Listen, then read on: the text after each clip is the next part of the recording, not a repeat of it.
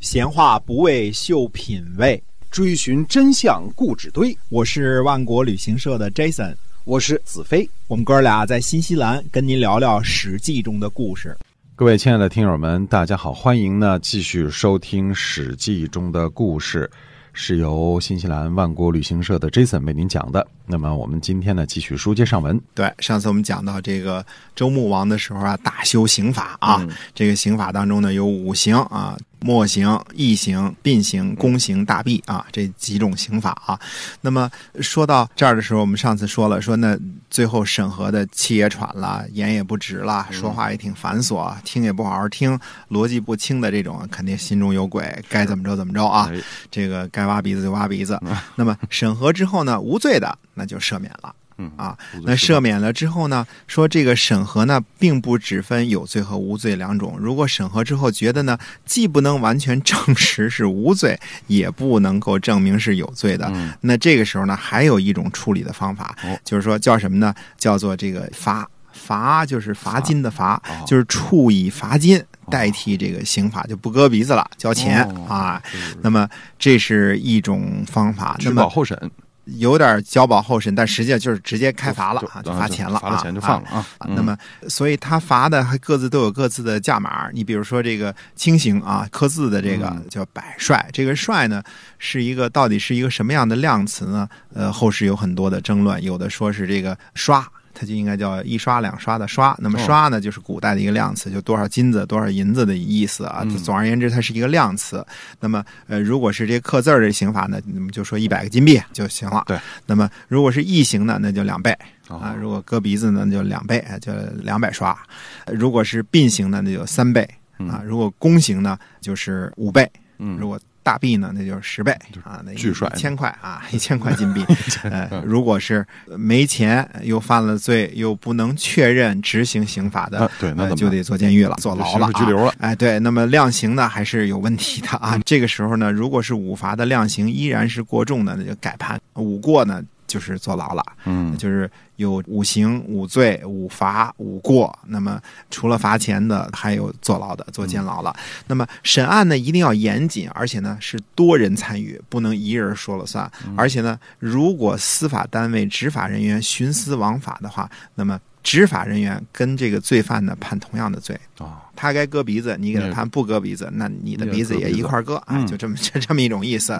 所以它有它一定的道理和它一定的逻辑啊。那么这个时候呢，算出来呢，整个当时的记载呢，一共没有确切的记载怎么回事啊，只是嗯当时有一个统计。那么够上这个脸上刻字儿的墨刑的，一共有一千多种罪可以够脸上刻字儿。好家伙啊，，这个贼配军啊，是吧？贼情图啊，对，这是骂人的啊。这个《水浒》当中经常这么干啊，贼配军一百啊。几张，然后次字发配沧州，哎哎，所以我们是为什么说《水浒》当中要有个神医安道全呢？是吧？嗯它最主要的一项功能就是能把脸上这刻字儿能给你弄下去。对这塔兔给啊对啊给洗掉哈。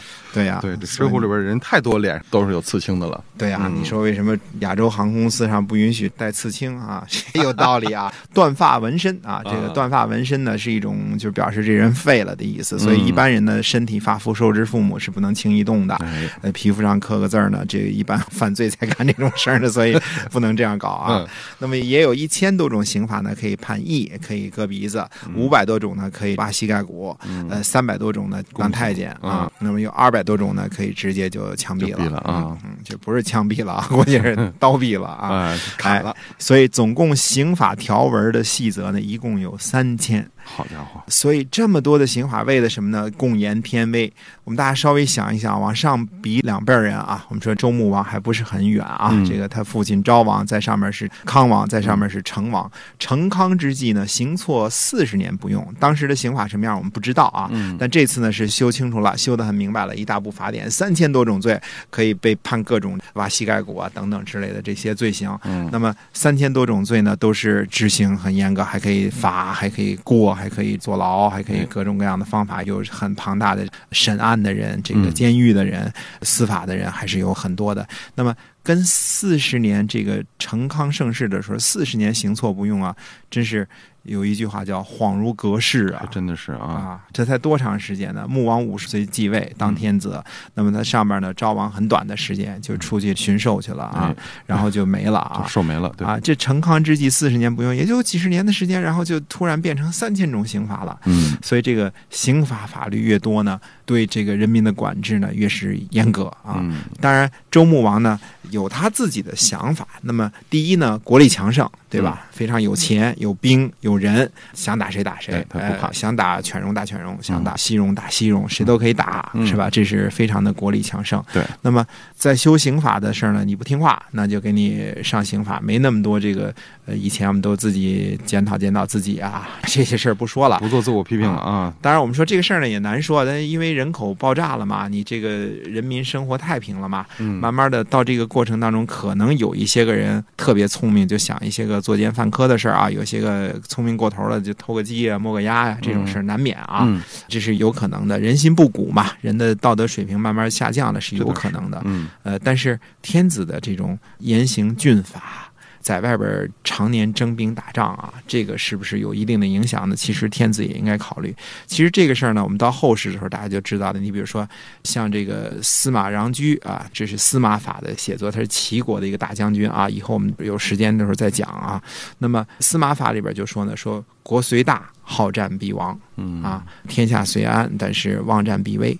他是从正反两个方面来讲这件事情的，就是说国虽大，好战必亡。一个国家呢，如果整天穷兵黩武啊，嗯整天打仗啊，必死无疑。对他这其中的道理在哪儿？其实打仗呢，不是说一分钱两分钱的事儿，对，没错嗯反打仗呢，都是后来像《孙子兵法》那就说的更那个什么了，交期多少啊，战车多少啊，一共需要多少军需啊，多少人夫啊，都给你想得很清楚了。你要嗯不知战之害者呢，都不能得战之利。你要不知道这个是双刃剑，就是说你要轻易的举刀兵的话呢，消耗是很大的。对，要这消耗你的国力哈，对再这个庞大的国力也是经不起这个常年战争打仗的一个事儿啊，呃现在的事儿不说啊，大家都去看去啊。其实嗯某些超级大国看着那么强大的，打两仗也也哗啦也了啊对。这个这也见个我怂们不多说啊，打仗是很消耗国力的，是人民物力、后勤、呃给养，这个哎是打仗就是打钱呐，没啊错放一个爱国者多少钱呢？啊，所一以你百看万美金啊你，看这英国当时的这个第一的老牌的资本主义强国，打两仗其实哎完打了两仗，嗯完，了嗯日不落帝国就日落了，嗯落了对，落得非常厉害 了，是而且，所以打仗这事儿不是可以轻易，就是说国虽大，好战必亡啊嗯，这是司马穰苴的见解啊。嗯啊，当然呢，天下虽安呢，忘战必危，你也不能忘了呢。有人打仗这件事，你不打呢，别人可能来打你啊嗯，这是两码事儿啊。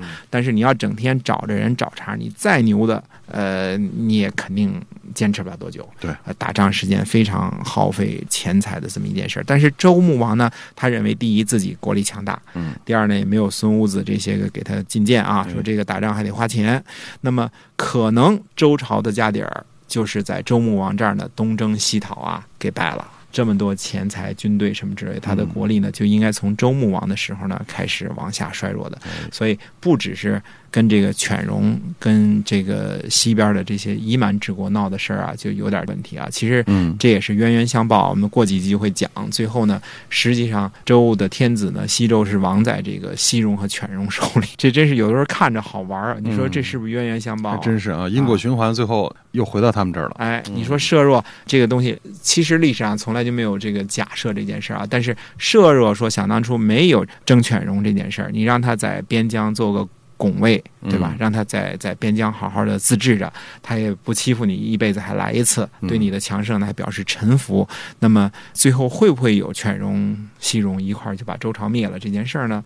当然，历史呢从来也不能说，如果这件事儿出了这些事儿呢，就是这些事儿了。嗯但总而言之呢，周穆王的时候呢，还是国力强盛嗯，东征西讨，而且呢，刑罚呢建得很健全哎，呃，算是周朝的最鼎盛的一个时期。那么周穆王之后呢，几个天子呢，一个叫共王，一个叫义王，一个叫孝王。这个周孝王呢，就是封秦朝他们家那个老祖宗那个孝王。这个呢，我们讲到那时候呢。再跟大家仔细叙嗯述，那是很大一段故事啊，不是孝王的故事，而是怎么被封的这个故事。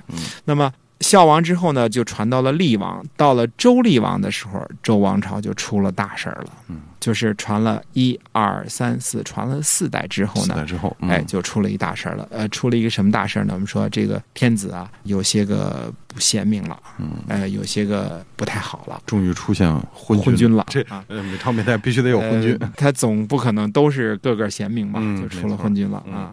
那么周厉王出了一件什么大事呢？实际上，这个大事呢，在历史上呢叫做周厉王奔至和大臣共和，就是出在周厉王的这个时候。他是怎么样的一件事呢？首先说，我们说厉王这个人呢，喜欢钱，天下人都喜欢钱，是五爱福。才，嗯第二富就是富嘛，对吧？是你说天子富有天下，还喜欢钱，好利，这人好嗯利。那么他他好利纣王啊，啊，他手下有一个公爵呢，叫做荣夷公。那么嗯这个荣夷公呢，就专门讲究怎么搞钱、怎给他么赚搞钱财政的嗯事儿。哎，那么这个人呢，就是受到了重用。那么当时呢，这些戏都演的乏了啊，总是有忠臣呢开始进谏啊哎，开始说不应该这样做。那么当时呢，也是有大臣进谏，这个大臣呢叫芮良夫。那么芮良夫就说了，他说利啊这个东西啊，是天下的各种各样的万物啊所生，百物所生。那么天地所载，这是载于天地之间的。你想专有这个利，这个害可是很多的。嗯，所以不能只看利不看害，事情呢，凡事呢都有它的两面性，不能只往一边说，不往那边倒啊，这是是两码事儿。他说天地百物呢，大家谁用谁取，而你怎么可能做到专呢？就是全都到你们家去这钱，你怎么可能做到呢？这个是天地所载的事儿，它没有可能全到你一个人那儿去的事儿啊。你这样的话呢，很多人都会非常生气。嗯如果钱都是你的，别人都没钱，那别人就会很生气。那么，如果你都是惹的人生气了之后呢，你就会有大难了。那这个事儿呢，你不可能长久。当时呢，这个大臣说的还有一个什么道理？他说：“亡人者啊，将倒立而不知上下者也。”就是你这个给人家做国王，你的目的是什么？就是把这些利益拿来呀、让它分配到上上下下，使人各得其所。嗯，神人百物无不得及，每个人都应该得到他最高的工资待遇。这样的呢，才是国王的做派。而且这样的话呢，还整天担心受怕的，就是说怕人家有不满意。嗯你把利益跟人家平均按照人家多少分配，我们说是一说啊，这个分配起来也也也不容易啊真。不容易啊，神人百物无不得及，谁都觉得自个儿挣的少要涨工资啊。哎，这是两码事儿。但是这种思想就是整天要把这个利益分配给别人，嗯还觉着自己呢怕干得不好，还要整天如履薄冰的。你说你现在好了，跟人争利，你当着国王还跟人争利，说你这个呢？将来呢，可能就是大难将至。芮良父呢，就拿这个跟他进谏，就说这利益这种东西啊，你要分给别人，你大家一块儿用，哎，不能够钱都是你们家一人挣。这个厉王呢不听，啊当君主的如果这么贪财的话，真的是一个亡国的先兆哈。哎嗯，反正有几项贪财什么的哈， 是嗯哎这当君主的都不应该这贪财样务啊。好美姬啊，夫专利犹未之道，说一个普通的匹夫，呃一嗯个人啊，整天弄钱的事儿，我们叫他。啊，这个嗯道是从这儿来的。说王而行之呢，其归先矣。说你这个日子可不久了，如嗯果是用这个荣公呢、荣夷公呢，那你将来必败无疑。嗯，呃，大臣说的话呢，天子的一向的反应就是不听，不听，忠言逆耳，还是给这个荣夷公呢继续给他捞钱，继续啊，给他捞钱。嗯，就只捞钱而已吗？还不止。那么周厉王呢，还发明了其他的邪门歪道的东西。那么到底有些什么新鲜花样？那么下回接着说。好，我们今天啊《史记》中的故事呢，先跟大家聊到这儿了，是由万国旅行社的 Jason 为您讲的，我们下期再会。再会。